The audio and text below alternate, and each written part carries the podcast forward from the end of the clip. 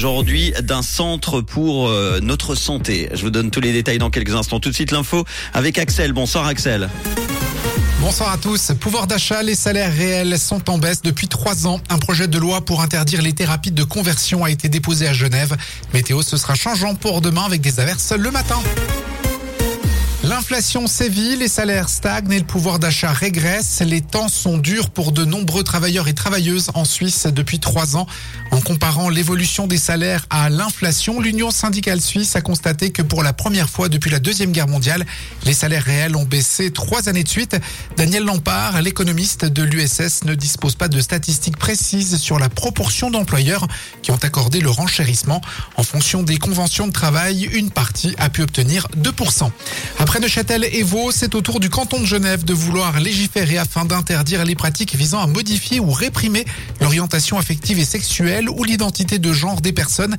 Le Conseil d'État a indiqué hier avoir déposé un projet de loi en ce sens auprès du Grand Conseil. Ce phénomène n'est pas étendu massivement, mais il est bien réel, a indiqué devant les médias le conseiller d'État genevois Mauro Poggia en parlant des thérapies de conversion. La Suisse a enregistré l'année dernière une forte décrue du nombre d'investissements étrangers sur son territoire. À l'inverse, les entreprises helvétiques ont contribué à fortement investir sur le continent européen, créant de nombreux emplois. Parmi les principaux investisseurs étrangers en Suisse se trouvent en tête les États-Unis avec 21 projets, suivent la France, l'Allemagne ainsi que le Royaume-Uni et l'Autriche. Les États-Unis et la Chine ont créé chacun 150 emplois dans la Confédération. À l'étranger, l'armée ukrainienne a encore besoin de temps pour préparer une offensive majeure contre les forces russes. Le président ukrainien Volodymyr Zelensky a fait cette déclaration aujourd'hui dans un entretien à la BBC.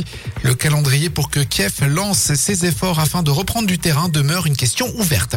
Google a ouvert son chatbot d'intelligence artificielle générative Bard à 180 pays en anglais et annoncé l'intégration prochaine de cette technologie à de nombreuses autres plateformes, y compris la recherche en ligne, au programme de nouveaux gadgets électroniques, y compris le premier smartphone pliant de sa gamme Pixel, le Pixel Fold, qui s'ouvre en mini tablette et va être commercialisé à partir de 1800 dollars.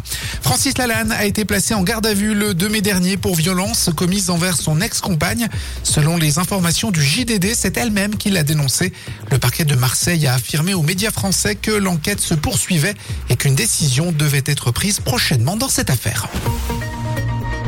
Le ciel restera changeant demain avec un faible risque d'averse le matin qui va devenir plus marqué l'après-midi, surtout en montagne. Il fera demain 8 degrés à Crissier au lever du jour, 9 à Montreux, 10 à Rolles, l'après-midi compté sur 16 à Lausanne et Genève.